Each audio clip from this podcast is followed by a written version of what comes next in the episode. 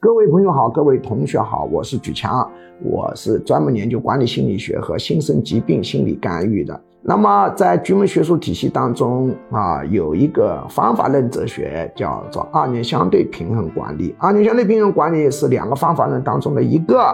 那么这个方法论哲学就要求我们对于客户的管理也是二元相对平衡的，就是既呢要扩展客户，同时要搜索客户。我整顿过五十四个企业是成功的。让他呢扭亏为盈，当然是通过咨询，不是代管啊。有少数的企业也是啊半代管，但是大多数是通过咨询。其中有相当一部分企业啊是通过缩减客户啊获得盈利的。有人说还可以缩减客户盈利，对的。